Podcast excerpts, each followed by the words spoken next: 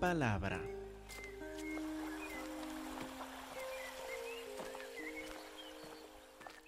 Por favor, hermanos, abren sus Biblias a Mateo capítulo 26. Mateo 26, versículos 62. Mateo 26, 62. Estamos por ver una de las escenas culminantes en todo el Evangelio de Mateo. Si tuviéramos que escoger algunas de las escenas más importantes en el Evangelio de Mateo, tendríamos que incluir esta. Mateo 26, versículo 62. El sumo sacerdote Caifás tiene a Jesús delante de él, buscan alguna razón por lo cual no solo acusarle de algún crimen, sino de buscar la forma para matarlo, buscar una razón por la cual llevarlo a los romanos para que sea ejecutado. Entonces en versículo 62 el sumo sacerdote está frustrado porque han levantado muchos testigos falsos, pero no se ponen de acuerdo en su testimonio y no pueden encontrar nada en contra del Señor Jesús. Por eso en el versículo 62 dice, levantándose el sumo sacerdote le dijo a Jesús, ¿no respondes nada? ¿Qué testifican estos contra ti? Mas Jesús callaba. Todas las acusaciones ni son ninguna es digna de ser contestada. Jesús se calla. Entonces el sumo sacerdote, ya frustrado con el proceso, como no por estos testigos falsos no sale adelante, decide tomar el control de por sí. Entonces el sumo sacerdote le dijo, te conjuro por el Dios viviente, que nos digas si eres tú el Cristo, el Hijo de Dios. Ahora pausen un momento. ¿Han escuchado estos títulos antes. Te conjuro por quién? Por, ¿qué dice? El Dios viviente. El Dios viviente que nos digas si eres tú, ¿quién? El Cristo, el Hijo de Dios. ¿Se acuerdan de otro versículo donde hablan de Cristo como el Hijo de Dios, el Hijo de Dios viviente, el Cristo. ¿Se acuerdan de otro versículo destacado en el Evangelio de Mateo?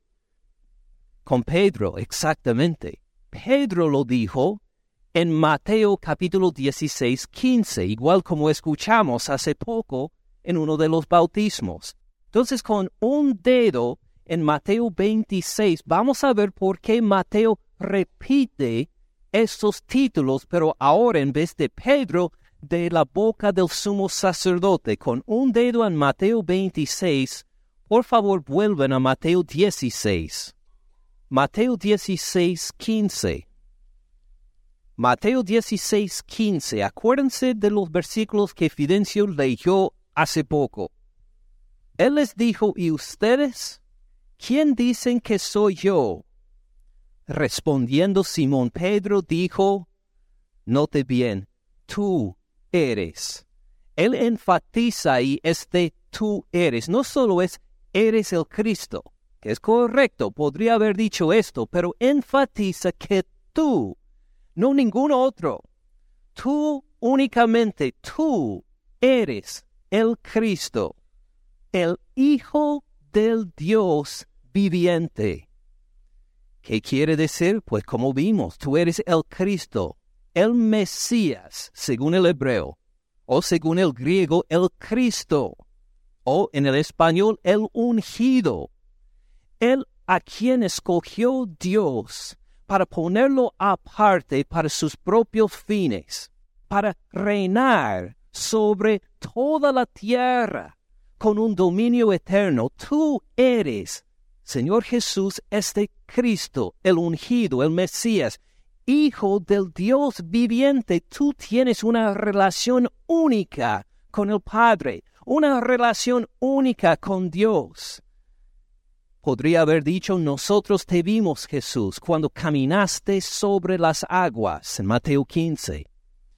Hemos visto las sanidades que has obrado. Vimos que tú te paraste en una barca y por tu palabra calmaste una tormenta escuchamos las palabras de perdón a un paralítico porque tú tienes poder para perdonar pecados. Y cuando dijiste a este paralítico, tus pecados te son perdonados, y luego como evidencia le diste el poder de caminar otra vez, nosotros nos hemos dado cuenta que tú tienes una relación única con el Padre. Tú eres el Cristo, el Mesías, el ungido, el Hijo del Dios viviente. No un hijo, no un hijo entre muchos. Tú eres único. No hay ningún otro como tú. Tú eres el Cristo, el Hijo del Dios viviente. Así declaró Pedro estos títulos de un corazón de fe por el poder del Padre. Acuérdense lo que Fidencio también citó en versículo 17.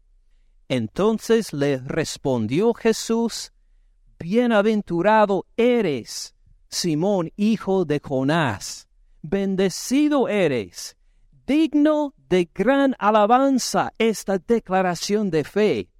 Bienaventurado eres, Simón, hijo de Jonás, porque no te lo reveló carne ni sangre, esto no fue por tu lógica, porque eres inteligente, sino mi Padre que está en los cielos. Mi Padre te lo reveló, Pedro, y así tenemos estos títulos. Tú eres el Cristo, el Hijo de Dios viviente, declarado con una boca de fe, con el corazón de fe. Ahora, es con intención que Mateo vuelve a estos títulos ahora en Mateo 26. Vuelvan a Mateo 26, versículo 63. Tenemos los mismos títulos, pero no declarados ya de alguien que tiene fe en Jesús, sino declarados de un enemigo. Son los mismos títulos, pero declarado desde la perspectiva de la ceguera espiritual. Uno que cree que está cerca a Dios, pero en realidad no lo conoce. El sumo sacerdote utiliza los mismos títulos de esta forma. Entonces el sumo sacerdote le dijo, te conjuro por el Dios viviente. Noten bien la diferencia. Pedro en su declaración de fe igualó a Jesús con el Dios viviente. Tú eres hijo del Dios viviente. Tú estás con Él. Tú tienes una relación única con Él. Pero ¿qué hace el sumo sacerdote? Te conjuro por el Dios viviente. Quiere decir Jesús, yo, el sumo sacerdote, estoy más cerca a Dios que tú. Yo conozco mejor a Dios que tú tú tienes que someterte a la autoridad del Dios viviente y a mi autoridad como sumo sacerdote. ¿Ven la diferencia? Pedro por fe reconoce la relación de Jesús como hijo del Dios viviente, el sumo sacerdote quiere poner un estorbo, una separación en esa relación entre Jesús y el Padre. Él no cree que Jesús esté más cerca a Dios que él. En cambio, él piensa que por su autoridad dada por Dios puede meterse ahí en medio de ellos a hacer que Jesús someta a su propia palabra. Te conjuro por el Dios viviente que nos digas al sumo sacerdote y los demás que buscan matar a Jesucristo, nos digas si eres tú el Cristo. Otra vez, como con Pedro, puede haber dicho si eres el Cristo y comunicado lo mismo, pero añade este pronombre tú, pero no como Pedro, tú eres el Cristo, como en alabanza y en admiración pone este pronombre tú en menosprecio.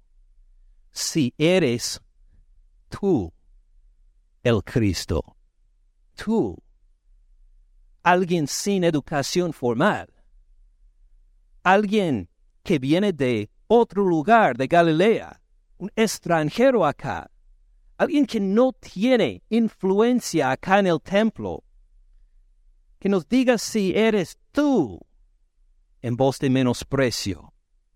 El Cristo, el Mesías, o no el Cristo en el sentido como Pedro había entendido, sino el Cristo como la visión torcida que tenían entre los líderes de los judíos de esa época, uno que viene como un comandante, como un general, para echar fuera militarmente a los romanos. Tú, que puede ser que ni has manejado una espada en toda tu vida, tú eres el Cristo, el Hijo de Dios. ¿Tú crees de veras que tú tienes una relación única con el Padre? Los mismos títulos, pero en vez de declarados por fe, como en Mateo 16 de la boca de Pedro, ahora declarados en enemistad, en ceguera espiritual, buscando una forma de menospreciar aún más al Señor Jesús. Note cómo es diferente la respuesta de Jesús versículo 64. Jesús no le dice, bienaventurado eres Caifás, este te reveló mi Padre Celestial. No, no hay nada de bienaventuranza acá, sino una declaración de juicio severo. Porque aunque tiene los títulos correctos, no sabe cómo se aplican al Señor Cristo Jesús, los niegan y en vez de escuchar bienaventurado eres, escucha las siguientes palabras de condenación y de juicio. Tú lo has dicho. Quiere decir sí, utiliza el vocabulario correcto, pero de forma incorrecta. No voy a decir que sí porque tienes mal aplicación de los títulos que has declarado, pero le va a corregir tú lo has dicho, además les digo que desde ahora verán al Hijo del Hombre sentado a la diestra del poder de Dios, viniendo en las nubes del cielo. Jesús vuelve al Antiguo Testamento a dos referencias que identificarían el sumo sacerdote y los demás inmediatamente. Vamos a verlos con un dedo en Mateo 26. Pasen a la izquierda al Salmo 110. Al Salmo 110, versículo 1. Un salmo del rey David. Jehová dijo a mi Señor, siéntate a mi diestra. Fíjense, una invitación de Jehová para que alguien se acerque y esté a la diestra, al lugar de poder, al lugar donde uno ejerce autoridad. Jehová le invite, siéntate a mi diestra, hasta que ponga a tus enemigos por estrado de tus pies. Dice Jehová, te voy a servir a este que llega a su derecha, a su diestra. Es que voy a aplastar a tus enemigos, voy a hacer que tus enemigos no solo se sometan delante de ti, sino que estén vencidos completamente, a tal punto que puedes poner los pies encima de ellos para descansar, porque ya no son nada de amenaza ni ninguna queja contra ti declaran, porque los has vencido completamente. Siéntate a mi diestra hasta que ponga tus enemigos por estrado de tus pies. Y David declara ahora de Jehová enviará desde Sión, desde el templo, desde el monte en Jerusalén donde estuvo el templo. Jehová enviará desde Sión la vara de tu poder. Domina en medio de tus enemigos. Note cómo son versículos de dominio, de una derrota completa de sus enemigos. Acuérdense lo que Jesús dijo de esto en Mateo 22. Hizo una pregunta a los fariseos, ¿se acuerdan? Dijo, ¿quién es el Mesías? ¿Y qué dijeron los fariseos? ¿Se acuerdan? El hijo de... Hijo de David, exacto, hijo de David.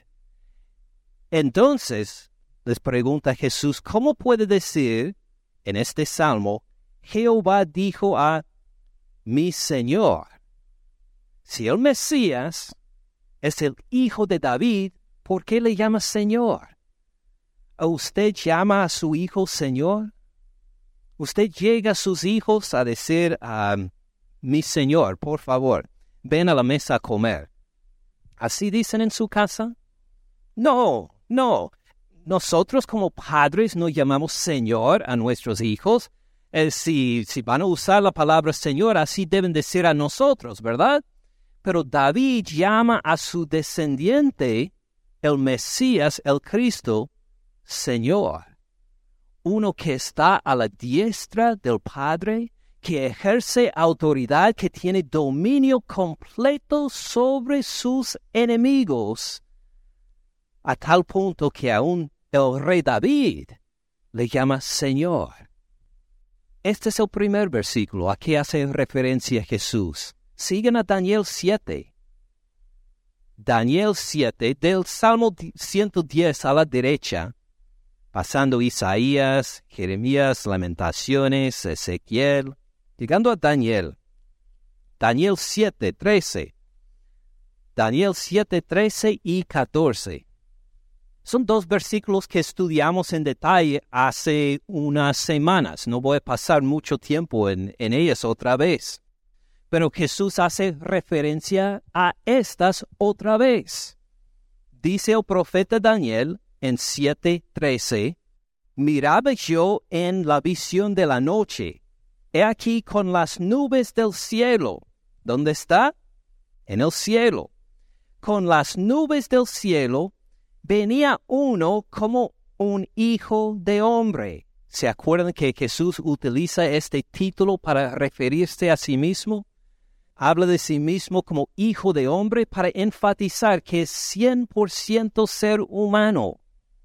También 100% Dios, pero volvemos a esto en un momento.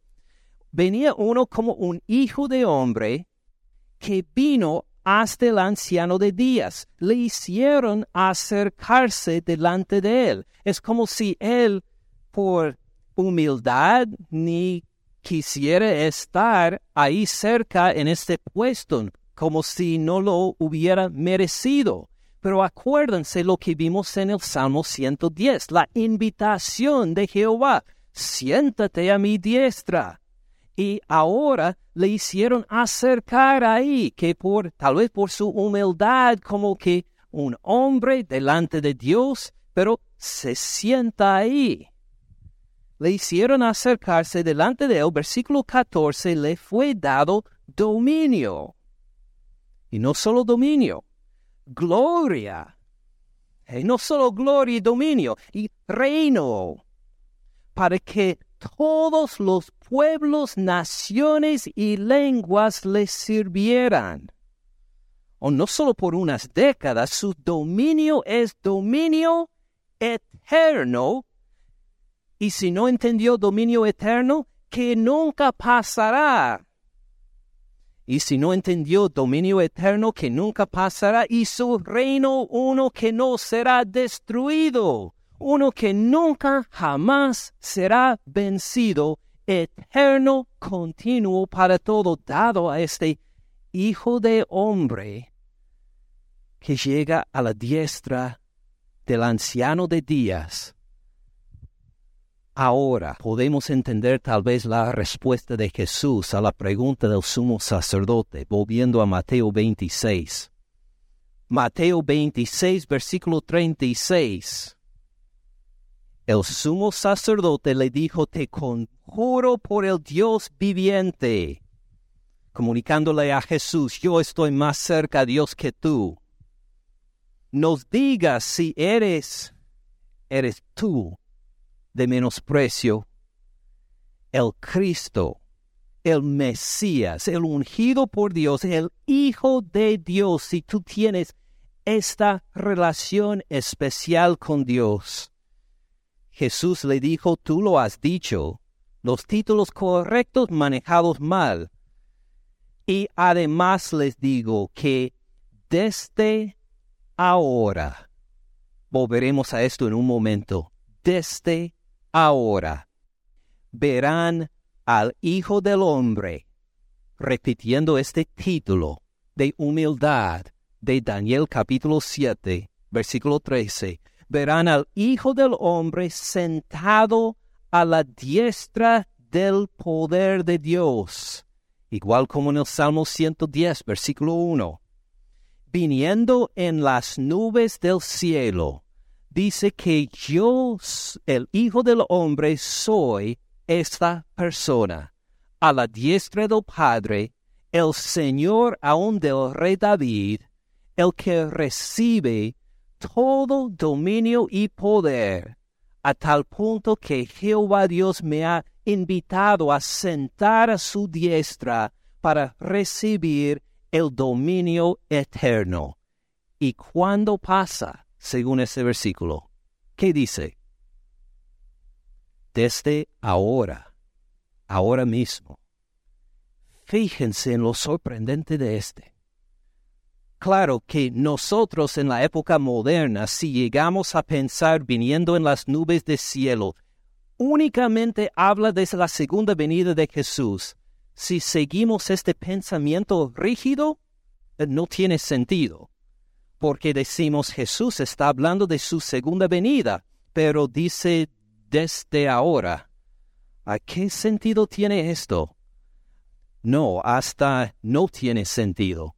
Acuérdense lo que vimos hace un mes, que cuando Mateo habla de esta profecía de Daniel 7, no solo habla de la segunda venida de Jesús, sino también de su crucifixión, su resurrección, su ascensión al Padre, la destrucción del templo en el año 70 después de Cristo. Todo esto ve como el cumplimiento de Daniel capítulo 7, incluyendo su segunda venida.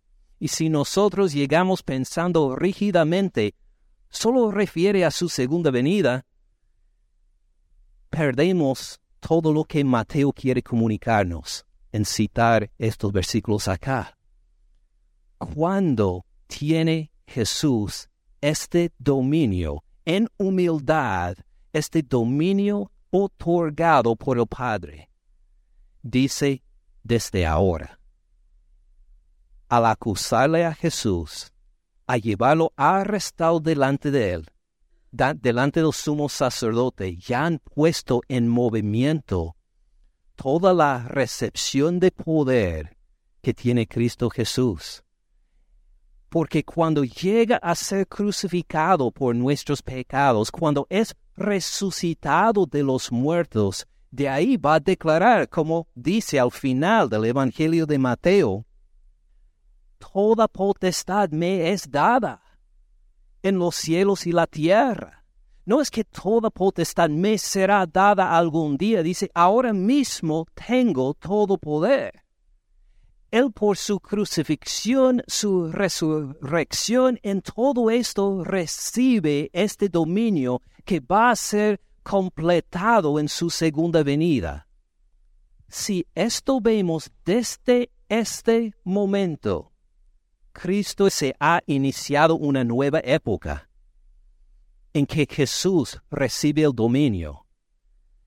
Note primero la ofensa al sumo sacerdote, que dijo, te conjuro por el Dios viviente, como si él tuviera más cercanía a Dios que Cristo Jesús. Jesús dice, tú no eres nada en comparación conmigo, porque yo desde ahora estoy a la diestra de Dios. Yo tengo más autoridad que tú.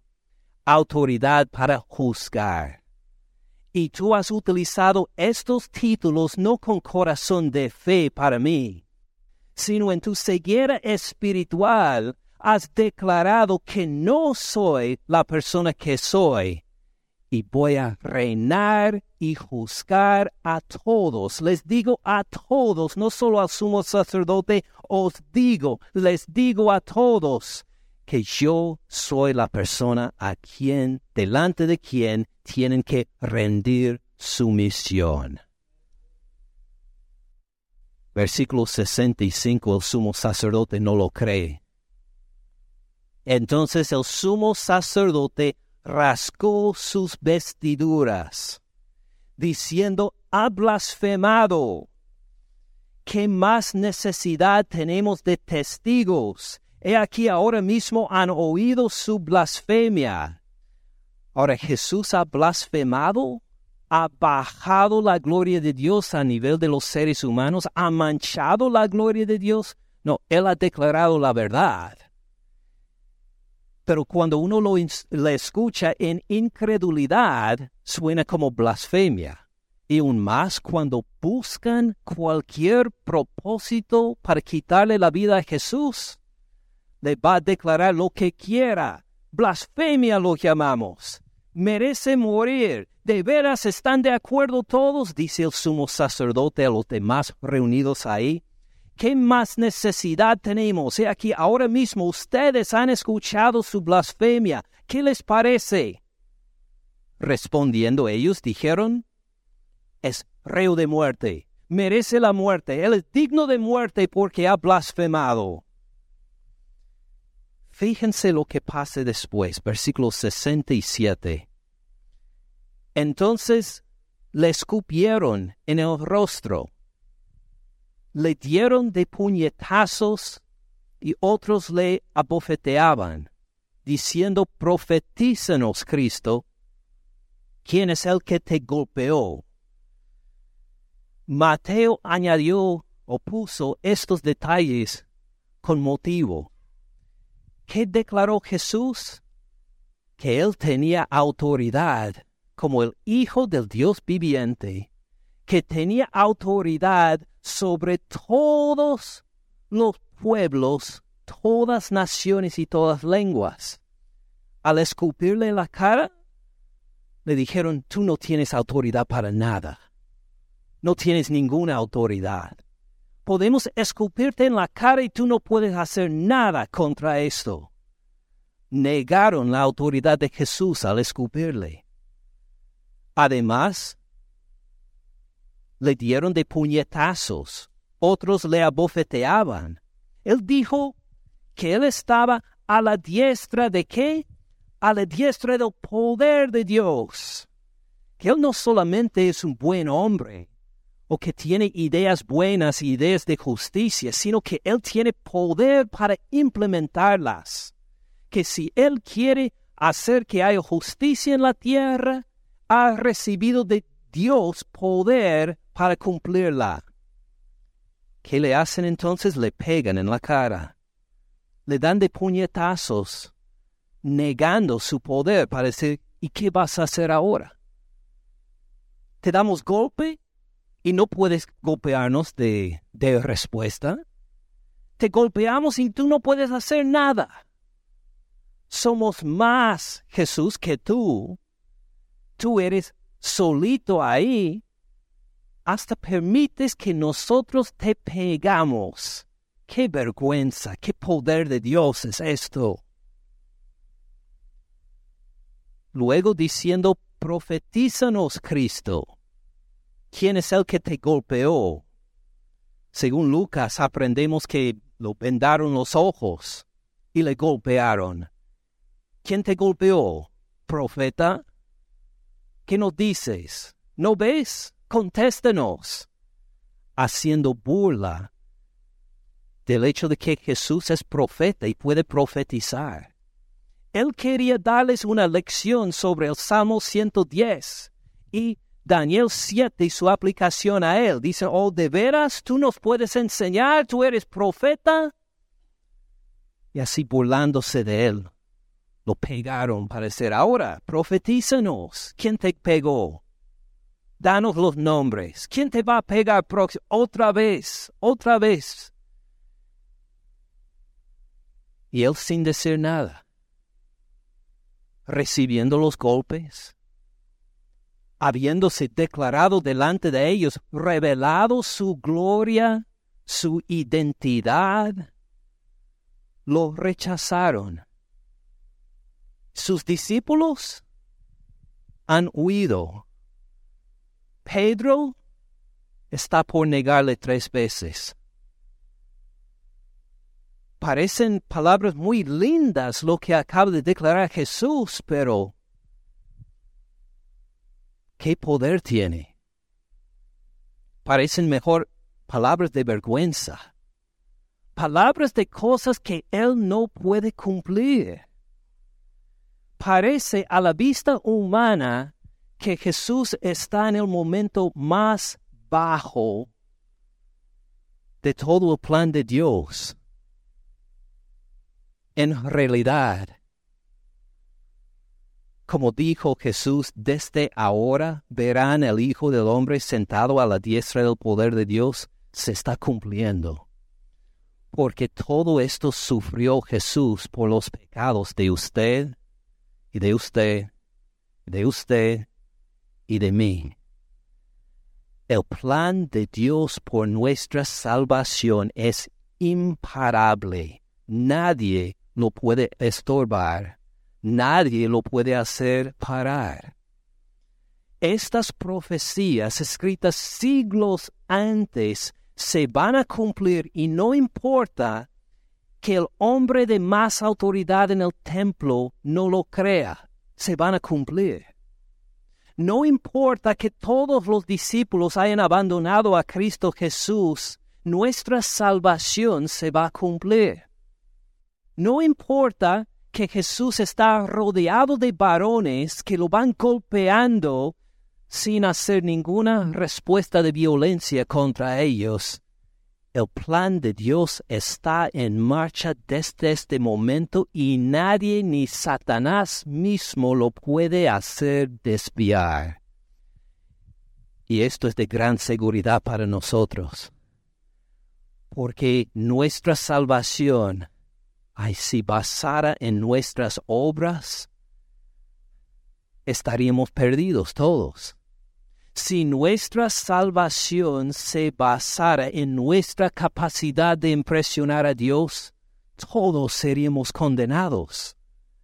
Pero nuestra salvación se basa en el amor de Dios desde antes de la fundación del mundo que antes de la fundación del mundo nos escogió en Cristo Jesús para salvación. Esta salvación es tan segura que aunque parece que se ha desviado, que ha perdido todo poder, está en movimiento para gran gloria por nuestra salvación, por la sangre que dentro de pocos versículos va a derramar Jesús en la cruz de Calvario por nosotros cuando lean estos versículos, reconozcan la solemnidad, reconozcan la tristeza, pero a la vez reconozcan la seguridad de su salvación en Cristo Jesús, por lo cual los planes de los malos no pueden hacer desviar ni un momento. Somos salvos por la fe en Cristo Jesús y en Él somos salvos. Con esto oramos. Padre Celestial, gracias por demostrarnos en estos versículos que la gloria de tu Hijo Jesús no se puede hacer desviar. Él va a ser glorificado porque tú has dicho, siéntate a mi diestra hasta que ponga tus enemigos por estrado de tus pies y estos enemigos incluyen nuestro pecado y la muerte. Gracias porque no solo nos has dado vida física el día de hoy, sino sobre todo porque nos has dado vida eterna también por medio de la fe en tu Hijo Cristo Jesús. Gracias porque en vez de poner una gran manifestación de su poder y su gloria, Él se sometió aquí a tu plan, Padre, para morir en nuestro lugar, para ser el Cordero inmolado por nuestros pecados Gracias porque tenemos una fundación segura por nuestra salvación y nadie, no importa sus planes, no importa sus maldades, no importa su poder terrenal, nunca, jamás nos puede quitar esta salvación de nosotros. Gracias, Padre Celestial, por esta salvación segura que tenemos en tu Hijo Jesús, el Cristo, el Hijo tuyo, Dios viviente. Gracias en el nombre de Él. Amén. Gracias por escuchar al pastor Ken en este mensaje. Para más recursos, visite caminandoensupalabra.org.